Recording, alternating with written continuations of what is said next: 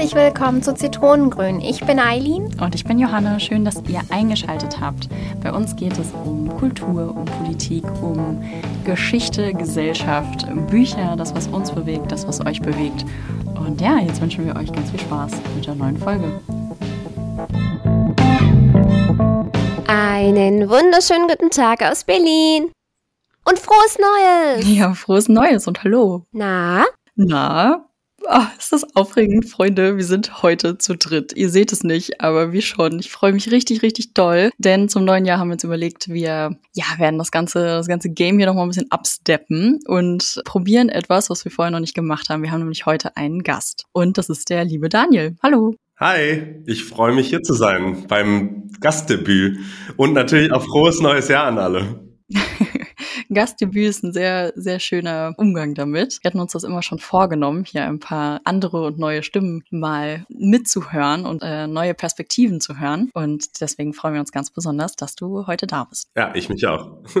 sehr cool. Seid ihr denn ganz gut soweit ins neue Jahr gestartet? Ja, ich kann mich nicht beklagen. Also am Ende des Jahres ist bei uns in der Firma immer viel los. Ich glaube, wir kommen noch ein bisschen drauf zu sprechen, was wir machen. Aber ja, es hat was mit Steuern zu tun und da müssen wir natürlich immer das neue Update vorbereiten. Das ist natürlich immer ein bisschen mit Endjahresstress verbunden. Natürlich mit so den ganzen Weihnachtsgeschenken und anderen Freizeitstress, den man so hat, äh, kommt das arbeitstechnisch auch hinzu. Ja, absolut. Und wie ist das bei dir, Eileen? Konntest du das Jahr ganz gut abschließen für dich? Ich denke schon. Also klar, Stress hat man hier und da mal immer Weihnachtsstress, Neujahrsstress, weil man auch so ein bisschen unvorbereitet ist am Ende, obwohl man weiß, dass man sich hätte vorbereiten können. Aber da hat wahrscheinlich der eine oder der andere Ansatz gefehlt. Das ist so eine wundervolle Überleitung, ey Leute, ich flipp aus. Wir sprechen heute über Ansätze. Ihr habt es schon in unserem Titel gesehen. Es soll genau um den Punkt gehen, an dem man merkt, okay, ich möchte etwas Neues beginnen, ich möchte etwas Neues lernen oder ich muss vielleicht sogar etwas Neues lernen, weil ich in einer herausfordernden Situation bin, in der ich soweit noch nicht, ja, oder bis dahin noch nicht war. Und darum soll es heute gehen, um diesen, diesen Moment, in dem man mit etwas beginnt, wie man anfängt, sich motivieren zu können für etwas, von, dem man vielleicht noch nicht so viel Ahnung hat und was das eigentlich bedeutet, so einen Ansatz für sich zu finden. Und ich finde, da haben wir einen, den perfekten Gast für genau dieses Thema. Denn Daniel, du hast in deinem Leben schon ganz, ganz viele Ansätze gefunden, wenn ich das so schon mal so vorspoilern darf. Magst du uns ein bisschen von dir erzählen? Ja, sehr gern. Ich bin gebürtig aus Hongkong mein Vater ist Deutscher, meine Mutter aus Taiwan. Und ich habe ja die ersten 18 Jahre, ja okay, gut, ich war im Kindergarten in Düsseldorf, äh, zwei Jahre lang. Aber ich habe die mehr oder weniger, bis ich 18 war, meine gesamte Schulzeit ähm, in Hongkong verbracht. Ich war da auf der deutschen Schule. Und klar, ich war jeden Sommer irgendwie Verwandte besuchen in, in Deutschland, ganz im Südwesten, in Lörrach, bis ich dann ähm, ja, mit 18 mich entschieden habe, äh, in Deutschland zu studieren. Das war auch immer so der Plan. Äh, nun habe ich das aber als ich mit 18 dann von 8 Millionen Einwohner Stadt auf 8000 Einwohner Stadt, äh, als ich da umgezogen bin, habe ich das vielleicht ein bisschen unterschätzt, diesen ja, Neuansatz. Weißt du noch, was dich so am Anfang völlig überrascht hat, als du hier ankamst? Ja, also ich habe das schon ein bisschen unterschätzt, ähm, was das dann doch für ein Kulturschock ist, äh, als ich dann irgendwie, ja, ich meine, wir haben, wir haben in der Schule immer Deutsch gesprochen und äh, also Deutsch und Englisch. Aber als ich dann wirklich ankam und dann halt mit Leuten, ich war sehr unvorbereitet für alle Fragen, die mich irgendwie erwarten von den Leuten und teilweise auch ja Kommentare. Das, das habe ich sehr unterschätzt. Das war, glaube ich, auch so Teil des Kulturschocks, aber natürlich auch solche Alltagssachen, die ich so nicht erwartet hatte. Sowas wie, ja, um Sonntag haben alle Läden zu. So, und äh, wenn man irgendwie sein ganzes Leben lang in Deutschland verbringt, ja, dann, dann hat man das irgendwie so auf dem Schirm. Unterbewusst. Äh, und ich habe heutzutage noch Struggles damit. Das ist so witzig, als ich das erste Mal so richtig weit weg im Ausland war und so die ersten Reisen alleine gemacht habe und äh, das dann immer mit eingeplant habe, dass ich sonntags ja nicht einkaufen kann und dann vor Ort da irgendwie so ein bisschen Kopfschütteln entgegenbekommen von wegen, jo, das ist hier überhaupt gar kein Problem. Und ich dachte, boah, Jackpot, das kann ich nachvollziehen. Ja. Genau, und ich glaube, das Größte war aber, als ich dann irgendwie, äh, ich habe BWL studiert in einem kleinen Dorf in der Nähe von Koblenz. Das war, was ich glaube ich so ein bisschen am meisten unterschätzt habe, beziehungsweise wo mir der Ansatz gefehlt hat, war, äh, dass ich irgendwie ins kalte Wasser geschmissen wurde, ähm, also ins, ins, ins Erwachsenenleben praktisch ins kalte Wasser geschmissen wurde. Ich habe, also im Gegensatz zu vielen Studentinnen, die äh, aus Deutschland kommen, ich konnte halt nicht irgendwie schnell mal nach Hause gehen, um Wäsche zu waschen, um irgendwie gut zu essen oder sowas. Und ich hatte halt, und dazu kommt, dass mein Vater auch seit an dem Punkt 30 Jahre lang nicht mehr in Deutschland war. Meine Mutter, wie gesagt, Taiwanesin, hat nie außer die zwei Jahre, wo ich im Kindergarten war, nie wirklich in Deutschland gelebt. Und ich war da so ein bisschen unvorbereitet und musste halt alles irgendwie selber machen. Und der Stress von der Uni, also ihr, ihr kennt es ja natürlich auch, Assignments, Klausuren, irgendwelche Arbeiten, die man abgeben musste. Und dann eben halt sowas wie Stromvertrag oder irgendwelche Behördengänge für Sachen, wo ich nicht wusste, hä, wozu brauche ich das überhaupt? Was ist GEZ? Sowas was für viele Leute vielleicht so selbstverständlich ist oder wo die Eltern da einem unter die Arme gegriffen haben oder das übernommen haben sogar, war für mich halt einfach, ja, das, damit musst du halt klarkommen, selber. Sonst, sonst ja, also damals war halt, äh, hatte ich noch ein Konto bei der Sparkasse, mein erstes deutsches Konto so.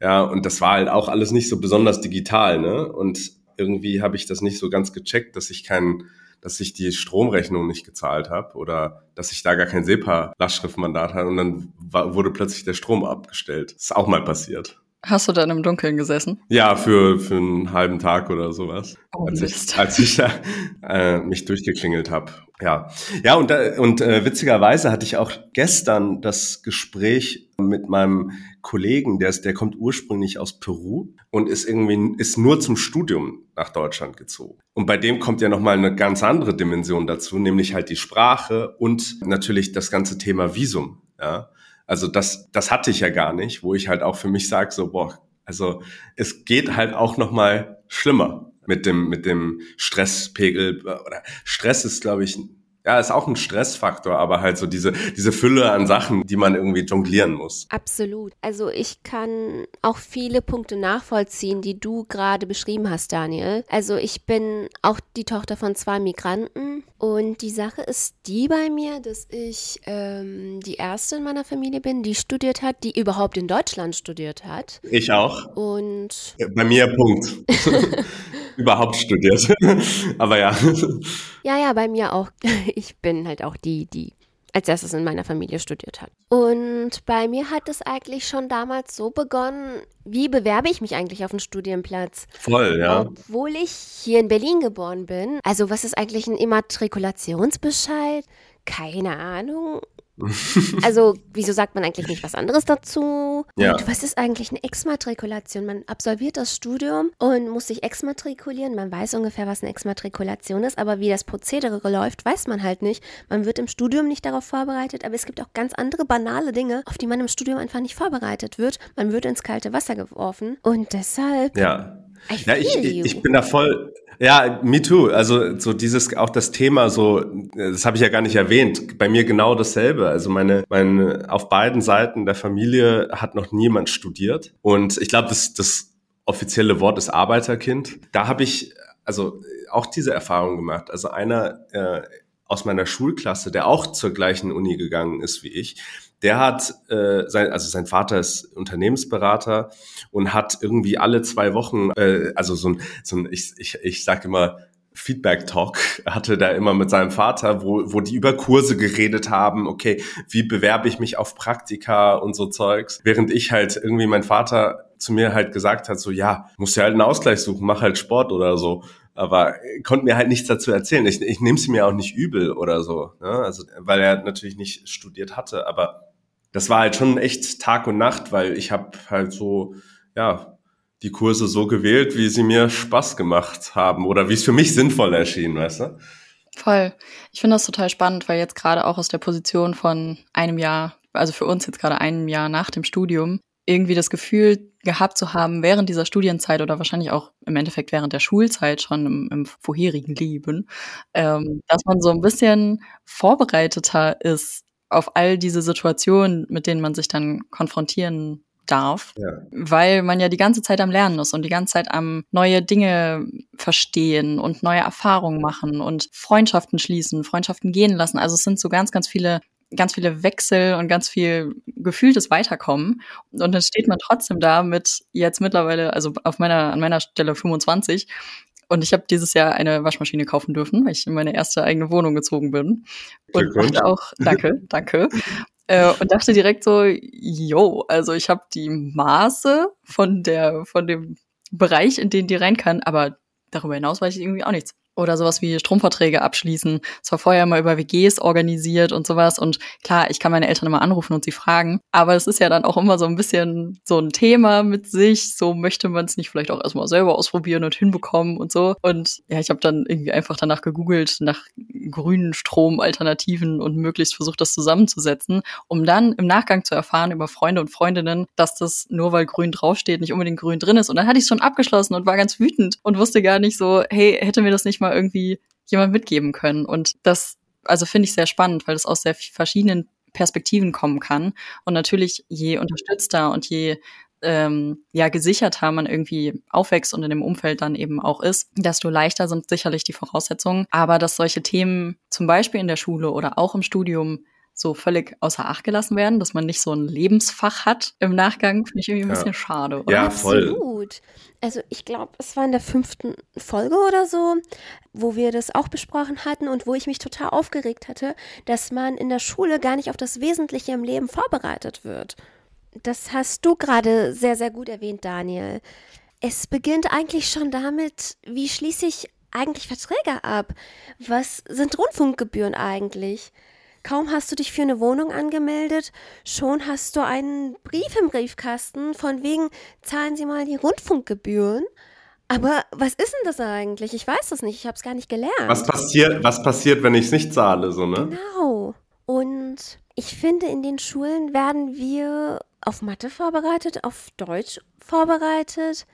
Ich kann zwar Gedichte analysieren, das ist gut, aber ich weiß nicht, was mir das im Berufsalltag bringen soll. Mhm. Da fehlt mir ein großer Ansatz. Und ich finde, was viel zu wenig besprochen wird, das versuchen auch Johanna und ich öfters zu machen, ist die mentale Gesundheit. Ich finde, zu meiner Zeit wurde das total außer Acht gelassen. Ja. Wenn ich heute überfordert bin, sei es jetzt mit Verträgen, Steuern, das ist ja auch eine Last, die ich mit mir tragen muss. Und wie bewältigt man sowas eigentlich? Wie geht das eigentlich? Mir fehlen da jegliche Ansätze Ich muss auch sagen, total. jetzt wo du das gerade so zusammenfasst, ich glaube, mir wird das zu so einem ganz großen Prokrastinationsthema, je weniger ich über das weiß, was als Konsequenz rauskommt von der Sache, vor der ich stehe, sozusagen. Also, wenn ich nicht einordnen kann, wie lange etwas dauert oder wie wie viel Info ich als Background, als Grundlage brauche, dann kann ich mir irgendwie nicht vorstellen, also ich kann es nicht so, kann es mir nicht so ja vor, vor Augen führen, was das quasi jetzt bedeutet.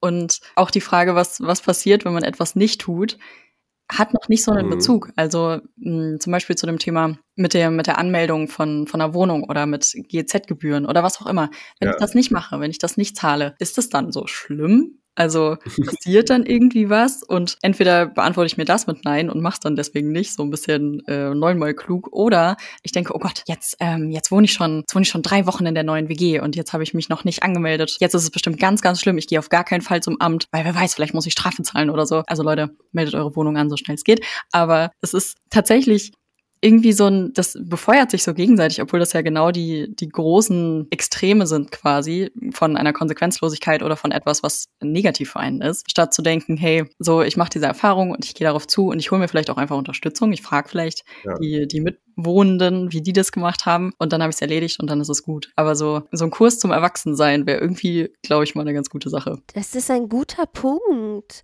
Also so einen Kurs zu machen zum Erwachsenwerden. Aber die Frage fängt eigentlich damit an, wo hole ich ja. mir dann Hilfe?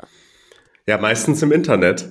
Wikipedia oder, oder so, worauf musste ich achten beim Waschmaschinenkauf oder sowas. Ich, also solche Google-Aktionen die ganze Zeit. Ja, also was mich, an was mich das sehr erinnert, ist, ich hatte, also ich habe natürlich also meine Meinung zu so dem Bildungswesen schon sehr gewandelt über die Jahre, weil ich, ich, was ich halt spannend fand, ist, als ich in der Schule war, habe ich immer gesagt so, hä, warum brauche ich das? So, warum äh, ich habe da überhaupt keine Anwendung für, so gib mir einfach die Basics und dann lerne ich das schon auf dem Job, so, so ungefähr, wisst ihr? Genauso wie im Studium, da hat man das halt alles so theoretisch gehabt. Und was ich aber so dann spannend fand, ist, je mehr man irgendwie gelebt hat, in Anführungszeichen, desto mehr fallen dann einem diese Sachen auf, so, ey, die Sachen, die man halt so theoretisch gelernt hat. Ja, also ich, ich fände so ein Kurs, so, ihr habt es Erwachsenwerden oder Leben genannt.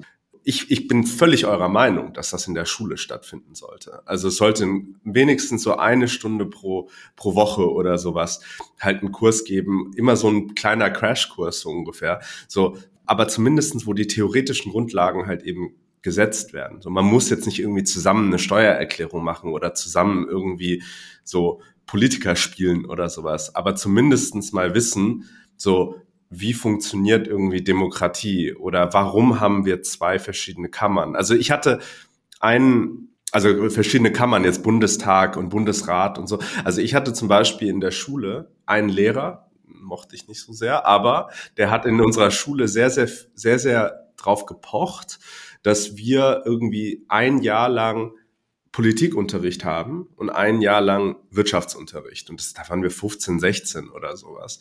Ja, genau dasselbe habe ich mir damals gedacht, so, hä, so Politik, puh, keine Ahnung, also so als Pubertierender ist man dann so, ja, nee, keine Ahnung, was soll ich damit mit dieser Information?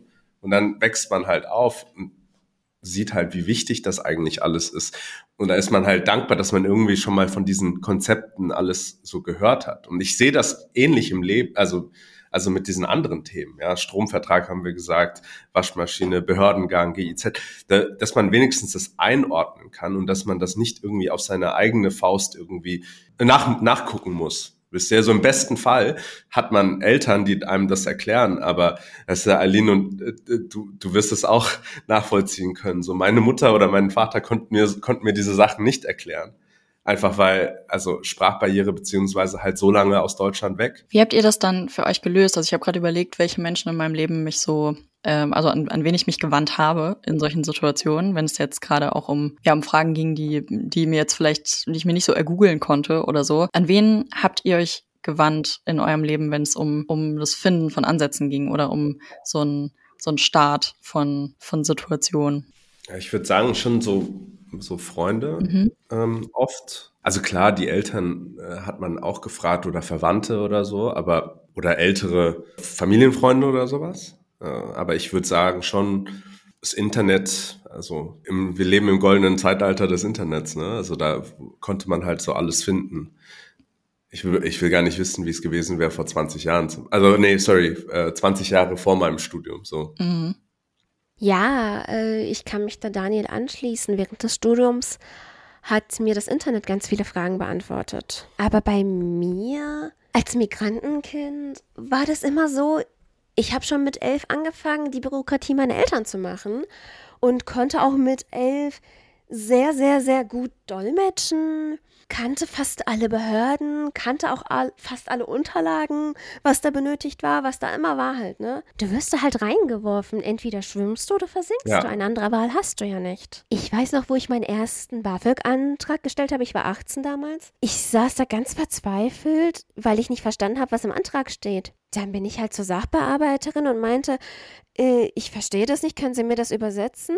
Und dann mhm. hat sie mich ganz blöd angeschaut und von wegen, hey, wie wage ich es nicht zu verstehen, wie man so einen Antrag ausfüllt und hat mir dann im Endeffekt geholfen, das auszufüllen. Aber wenn sie nicht geholfen hätte, wüsste ich nicht, was ich hätte machen sollen in dem Moment. Ja, ich glaube, also ich kann das so nachvollziehen mit diesem, man wird entweder schwimmt man oder, oder sinkt man, weil, also meine Mutter erzählt das so gerne, als wir damals im Kind, also ich weiß nicht, warum ich das jetzt so äh, dreimal jetzt erwähne, aber als ich im Kindergarten war, war ich, also keine Ahnung, zwei oder drei. Also ich war der laufende Dolmetscher für meine für meine Mutter. Also da kam irgendwie so ein Postbote und da wurde ich gerufen als kleiner Knirps und musste da halt übersetzen. Und also ist auch krass, also bei uns in der Schule waren alle Elternbriefe auf Deutsch. Das müsst ihr euch mal vorstellen, in Hongkong wo irgendwie die Hälfte der Schülerschaft zumindest eine, einen Elternteil hatte, der kein Deutsch konnte. Und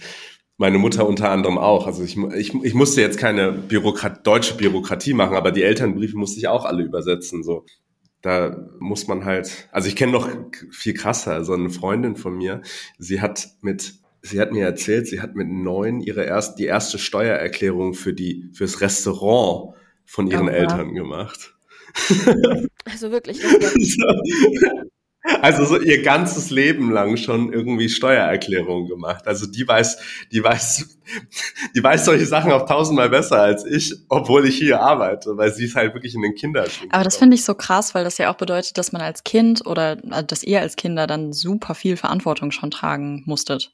Also diese, das sind ja dann im Prinzip Themen. Natürlich wird man da reingeworfen und man findet irgendwie einen Weg. Aber wenn man selber die Instanz ja auch mit gutem Recht sein darf, die eher die Fragen stellt, als sie zu beantworten, ähm, weil die Erwachsenen das halt nicht können in dem Moment, weil das eine sprachliche Barriere oder keine Ahnung, eine zeitlich was auch immer gibt, dann ist das ja schon krass, wie sich da plötzlich dann auch Rollen verändern. Ja, auf jeden Fall. Also ist halt so ein bisschen die Realität, ne? Ich finde das auch immer so krass. Also dieser Kollege, mit dem ich, über den ich gerade gesprochen habe, der aus Peru kommt, der hat halt, der hat auch diese Anekdote gebracht, dass er halt ein Jahr lang länger studieren musste, weil er sich halt mit solchen Themen rumgeschlagen hat und einfach nicht so viele Kurse belegen konnte. Und hat dann halt statt Regelstudienzeit drei Jahre, äh, hat er vier Jahre gemacht und hat dann irgendwie bei seinem ersten Job, bei seiner ersten Festeinstellung im Interview, wurde er dann so kritisch befragt, warum hast du es nicht in der Regelstudienzeit geschafft? Und dann hat er halt laut ihm war er dann pissig und hat dann halt so sehr selbstsicher halt ge geantwortet, so hey, sie verstehen überhaupt nicht, was die Realität ist von, von Leuten wie mir. Und hat den Job dann auch bekommen, aber er hat halt die Chance. Aber ich will gar nicht wissen, wie viele Leute, die halt eben solche Sachen eben bewältigen müssen, gar nicht erst die Chance bekommen, weil dann da steht ja nicht Regelstudienzeit oder ähnliches. Also das ist ja das leichteste Beispiel. Man, man, man, man kennt ja genug Geschichten von Leuten, wo man denkt, okay, die sind jetzt, wären smart genug zum Studieren, aber tun es nicht, weil die Lebensumstände nicht gegeben sind. Ne? Ja, total. Das ist tatsächlich die Realität, ne? Also man glaubt zwar kaum, aber einfach nur zum Vergleich jetzt bei mir. Ich hatte zwar das Glück, dass ich äh, studieren konnte, aber mh, hm, zum Beispiel, während alle meine Mitschüler ins Ausland gegangen sind, konnte ich das nicht machen, weil ich nicht die finanziellen Gegebenheiten hatte. Und das ist halt eine andere Situation, weil ich nicht wusste, wie ich das finanzieren soll. Während die Akademikerkinder durch ihre Eltern wussten, an welche Beratungsstellen sie gehen sollen, wie sie das machen sollen. Aber die Informationsstellen ja. hatte ich nicht. Wie finanziert man sich sowas? Ne? Das wusste ich alles ja nicht. Mhm. Johannes Buff. Ja, es ist, es ist ähm, ich habe die Erfahrung nicht gemacht, so in dem Sinne. Deswegen lasse ich euch da gerne, gerne erzählen. Aber ich kann mir schon vorstellen, dass das einfach nochmal eine ganz andere Herausforderung mit sich bringt, so. Und das, ja, ich glaube einfach auch so ein bisschen die, andersrum. Ich habe gerade, während ihr das erzählt habt, überlegt, ob Menschen, die wesentlich privilegierter in ihren Unterstützungsmöglichkeiten sind oder waren, ob die als Erwachsene vielleicht diesen Kurs, diesen, diesen Überlebenskurs noch ein bisschen nötiger hätten, weil sie irgendwie ja sich nicht so durchbeißen mussten in dem Sinne und sie nicht ähm, ins Wasser geworfen wurden, sondern halt ja mit mit Schwimmringen im Pool saßen so nach dem Motto und dass sich daran ja auch wieder große Unterschiede aufmachen. Also dass natürlich ähm, das ganz toll ist, wenn man wenn man viele Möglichkeiten hat und viel unterstützt wird aus allen Richtungen, finanziell, emotional, was auch immer. Aber dass das ja nicht unbedingt immer bedeutet, dass sie deswegen so gut alleine laufen lernen können. Und ich überlege gerade, inwiefern man vielleicht aus den eigenen Lebenserfahrungen und Lebensgeschichten so diese, diese Art des, der Ansätze oder die, die Art, wie man aus einem Ansatz dann in so eine Aktivität kommt, ob man da Gemeinsamkeiten findet oder ob das einfach grundsätzlich total individuell ist. Ich glaube, dass es ziemlich individuell ist. Also ich will auch niemanden ins Wort greifen, nur die Sache ist, glaube ich, bevor wir darüber reden, ob es einen Kurs dafür geben sollte oder nicht, als Ansatz, vielleicht sollte man gucken, was wir in uns als Menschen ändern können, damit dieser Ansatz so für uns geschaffen werden kann, weil ich finde, das geht ein bisschen mit Mitgefühl einher, weißt du? Also wenn dein Surrounding, deine Freunde nicht nachvollziehen können, was du da durchmachst, sagen wir mal während des Studiums, weil alle denken, wir sind doch sowieso in diesem Raum gleich. Man ist aber eigentlich nicht gleich. Man hat seine eigene Last mit sich. Davon gehen eigentlich auch die Dozenten aus. So, ihr seid doch eh alle gleich. Niemand geht auf die Last ein, die man mit sich trägt. Und wenn dieser Gedankengut sich ändern würde und jeder individuell betrachtet worden wäre, während also zumindest zu meiner Zeit, wäre ganz viel anders gelaufen, denke ich ein bisschen mehr Mitgefühl, ein bisschen mehr Geborgenheit, so dass man auch den Mut hat, dann zu den Dozenten zu gehen, zu den Freunden zu gehen, was auch immer, nachfragen kann. Wie läuft das denn eigentlich ab? Ich glaube, da fehlt uns bei uns drin, bei Menschen wie Daniel und mir, der Mut, nachzufragen, was für einen Ansatz habt ihr eigentlich gewählt und wieso konntet ihr das überhaupt wählen? Ja, total. Also ich glaube, dass gerade in Systemen sich diese systematische Unterdrückung, zum Teil ja einfach dann letztlich auch Diskriminierung so weiterträgt, das ist auf jeden Fall was, woran gearbeitet werden muss. So. Und da, das ist in Schulen so, das ist in, ähm, in Universitäten, an Hochschulen so. Aber ich glaube, das überträgt sich durchaus auch immer noch auf den Arbeitsmarkt. Also ich weiß nicht, wie mhm. siehst du das, Daniel? Ja, also ich, mir fällt gerade so ein sehr konkretes Beispiel an. Also vielleicht, um es mal so klar zu machen, also ich hatte nicht die finanziellen Einschränkungen. Also dem Aspekt hatte ich zum, zum Glück nicht zu kämpfen oder musste das nicht bewältigen. Und ich habe also es macht jetzt gleich Sinn, warum ich das äh, so sage, weil ich habe danach, nach dem Studium war ich, habe ich kurz in der Startup-Welt gearbeitet bei so einem Firmen-Inkubator, ähm, äh, also große Firma, die halt kleine Firmen gelauncht hat. Ich habe ungefähr äh, ich habe in bei einem äh, Essenslieferdienst in, in Hongkong gearbeitet, also wieder zurück in meine Heimatstadt und bin dann nach Berlin gegangen und habe ein Unternehmen gegründet für Steuererklärung. Aber was ich so krass fand, ist, was ich also für mich war das so, okay, ich gründe jetzt, war so, ich habe keine Angst, was halt vor den Konsequenzen, die halt so passieren würden. So, ich sage auch immer, wenn Leute irgendwie so gründungsinteressiert sind, in Startup interessiert sind, dann sage ich immer so, hey, was habt ihr zu verlieren? Wisst ihr? So macht einfach, probiert's einfach. Aber ich verstehe auch die Realität dahinter, dass dass viele Leute auch, was was Aline gerade gesagt hat, so viele Leute sind halt haben auch eine gewisse Angst zu fragen oder ein gewisse, gewisses Gefühl von Scham. Hä, so irgendwie weiß jeder Bescheid, nur ich nicht. So, ich muss jetzt, warum muss ich die ganze Zeit nachfragen? So, ne? Und ich glaube, es gibt halt dieses, dieses, ja, fast schon Trauma, dieses, dieses, diese, diese Angewohnheit von, von Leuten, die halt eben keine Ansätze bekommen haben, zu sagen, so, okay, ich muss jetzt irgendwie den konservativeren Weg haben. Ich, muss, ich denke mehr in Sorgen als in, äh, als in Chancen. In der Startup-Welt sehe ich das halt super krass. Ne? Also die meisten Leute, die hier irgendwie gründen, sind alle Akademikerkinder, kommen aus gutem Hause und so. Obwohl ja eigentlich die, also weil sie halt leicht fallen können, ne? wenn es halt irgendwie nicht klappt. Aber die Realität ist, wir leben in einem Staat, der eigentlich, wo du eigentlich nicht so hart fallen kannst. Also vor allem, wenn du gründest. Also das, das versuche ich den Leuten auch so ein bisschen immer klar zu machen. Also jungen, jungen Studis oder, oder auch Absolventen. In Deutschland kriegst du so viele Möglichkeiten, irgendwie selber zu gründen dieses, dass du aus irgendwie gutem Haus bist und so weiter, ist leider halt ein Symptom daher, dass die Leute, die sich nicht leisten können, in Anführungszeichen, nicht nachgucken, nicht nachfragen. Also in Berlin zum Beispiel kriegst du ein Gründerstipendium. Du kriegst, ist zwar nicht viel Geld, aber es sind irgendwie 1000 Euro im Monat für zwölf Monate. Das muss ich mal nachgucken, weil ich bin mir dann nicht, nicht so hundertprozentig sicher. Aber zum, als Beispiel, so damit kannst du irgendwie dir nicht viel leisten oder nicht viel sparen, aber du hast zumindestens eine gewisse Grundlage abgedeckt. Und das kriegst du mit einem, mit einem ganz einfachen Videopitch. Ja, stellst deine Idee vor, kriegst das, kriegst das Geld dann monatlich auf dein Konto überwiesen. Es gibt Exist-Stipendien äh, zur Unternehmensgründung. Es gibt 20.000 verschiedene Inkubatoren und Stipendien und irgendwelche Zuschüsse, Förderungen und, und, und äh, in Deutschland, wo ich halt echt sage, so wow, so eigentlich müsste diese ganze Startup-Landschaft anders aussehen. Ich wollte mal deine Geschichte wissen. Wie bist mhm. du eigentlich zum Gründen gekommen? Wenn du das hier jetzt uns alles so ein bisschen erzählst, es ist halt super interessant. Also erstmal danke für die Information. Es ist super hilfreich. Mir war es nicht bewusst, dass es so viele Möglichkeiten gibt, Hilfe zu holen. Aber andererseits, wie bist du dazu gekommen, selbstständig etwas zu gründen und wieso gerade Steuern?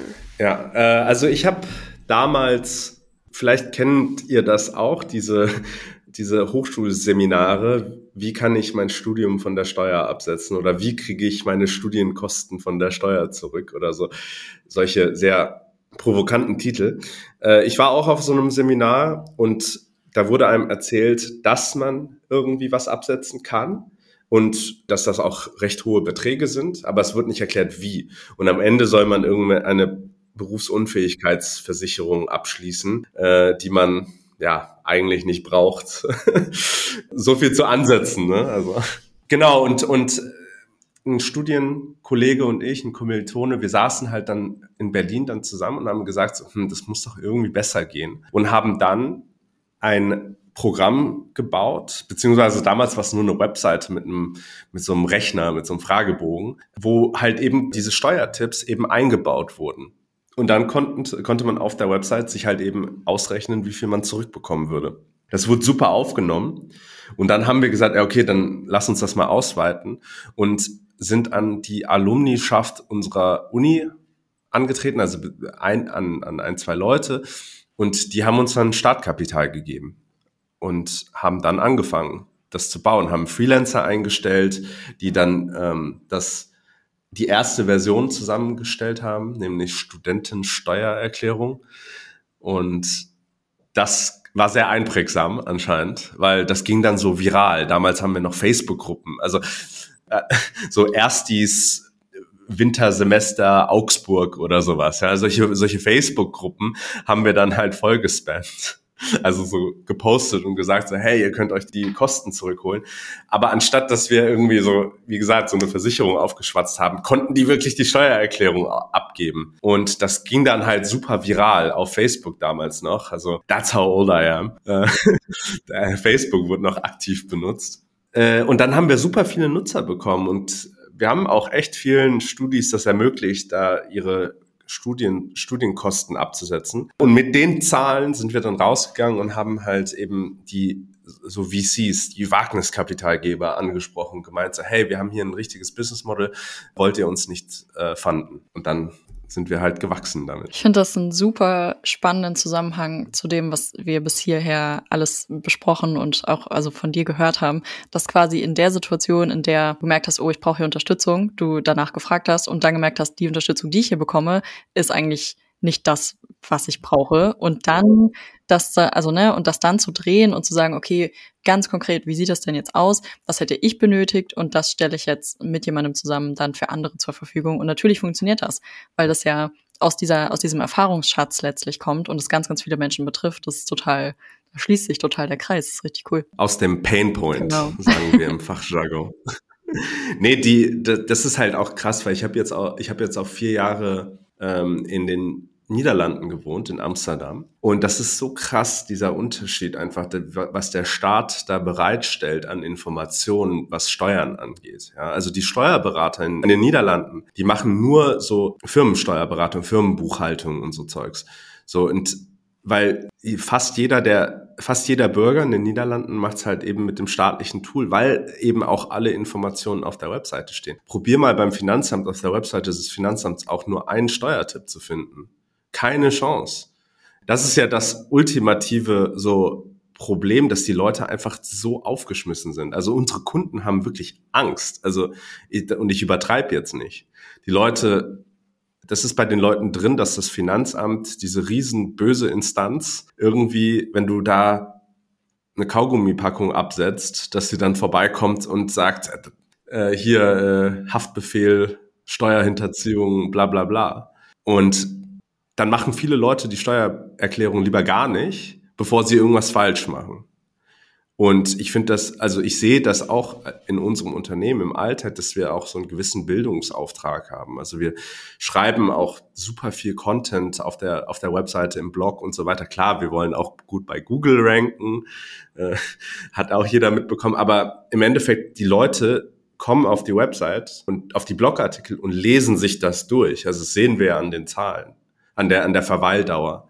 Also wir sind ja, wir machen jetzt nicht so Artikel, keine Ahnung, Sandalen sind schön, Sandalen zieht man am Strand an, Sandalen trägt man im Sommer, sondern wenn wir über ein Thema schreiben, dass die Leute wollen diese Informationen. Also es ist schon sehr krass. Ja, total. Also gerade gerade mit so einem emotionalen Hintergrund auch, ne? Wenn du sagst, so da ist da ist wirklich eine Furcht oder eine Angst vor diesem Nichtwissen, vor diesem vor dieser Instanz, die man irgendwie nicht einordnen oder einschätzen kann und man hört immer nur so Gruselstories von irgendwem, wurde, ich weiß nicht, hier die, die, ähm, die Steuernummer getauscht und plötzlich muss man irgendwie zehntausende ja. Euro nachzahlen, weil es niemand gemerkt hat oder so. Und dann denkst du, um Gottes Willen, so, wenn, wenn das schon so dasteht, so diese, diese Instanz, die, von der man Schlechtes hört, dann äh, ja. äh, kann ich das als Individuum vielleicht auch gar nicht wuppen oder leisten. Und auch dann irgendwie dieser Schritt zu sagen, okay, jetzt gehe ich zu einer Steuerberatung beispielsweise und äh, lass das von jemand anderem übernehmen, dann darf ja auch jemand in dein privates Leben so reingucken. Also du stellst stellst mhm. ja auch sehr viel jetzt nicht aus einer Firmensicht, sondern aus einer Privatpersonensicht. Du stellst ja sehr, sehr viel zur Verfügung, logischerweise, damit da eben geguckt werden kann, was kann jetzt abgesetzt werden, was nicht. Also dieser Schritt ist, glaube ich, sehr, sehr privat im Endeffekt auch und so sehr entblößend. Und wenn man da dann auch noch eine Beurteilung für bekommt, von wegen, ja, hier ist jetzt aber was, da bekommst du noch was von uns wieder oder du musst uns noch was zahlen. Das ja. ist irgendwie ein wildes Konzept. Ja, und, und dazu kommt ja auch noch, dass der Steuerberater sehr teuer ist. Ja. Ähm, also ich ja, verstehe es ja auch. Ich verstehe es ja auch, warum. Aber lange Rede, kurzer Sinn. Ich glaube, dass, dass jeder Mensch oder jeder Bürger in Deutschland einfach keine, keinen Schiss haben muss vor der Steuererklärung. Ähm, einfach weil es gibt diese Informationen und ich glaube, um den, um wieder zurückzukommen, so man muss halt fragen, man muss halt gucken. Und wir versuchen da irgendwie auch die Leute da irgendwie an, also an die Hand zu nehmen und sie da durchzuführen, damit das halt eben nicht ja, so ein, so ein Angstthema ist, sondern dass es halt genauso einfach ist wie Online-Banking. Die Sache ist, als ich damals im Studium war, ich habe so ein kleines Crashkurs bekommen, wie man eine Steuererklärung ausfüllt. Und damals hat mein Dozent einen Satz gesagt, ne? Also ihr braucht vor den anderen Ämtern überhaupt keine Angst zu haben, aber das Finanzamt ist was Ernstes und davor müsst ihr Angst haben. Und ich hatte total Angst, meine erste Steuererklärung auszufüllen. aber dann hat er so einen Nebensatz erwähnt von wegen, ja, die beim Finanzamt sind ja auch nur Menschen, bereitet das so präzise wie möglich, aber dann seid ihr erstmal fein damit. aber natürlich, der erste Satz sitzt immer. Und man ja. hat Angst, so, die könnten jede Zeit an meine Tür klopfen, wenn ich einen Fehler mache. Und jetzt wäre meine Frage natürlich, was hebt Wundertax eigentlich von anderen Programmen ab und was macht sie so besonders, dass man da sagen kann, ich habe jetzt keine Angst mehr, meine Steuererklärung ja. auszufüllen?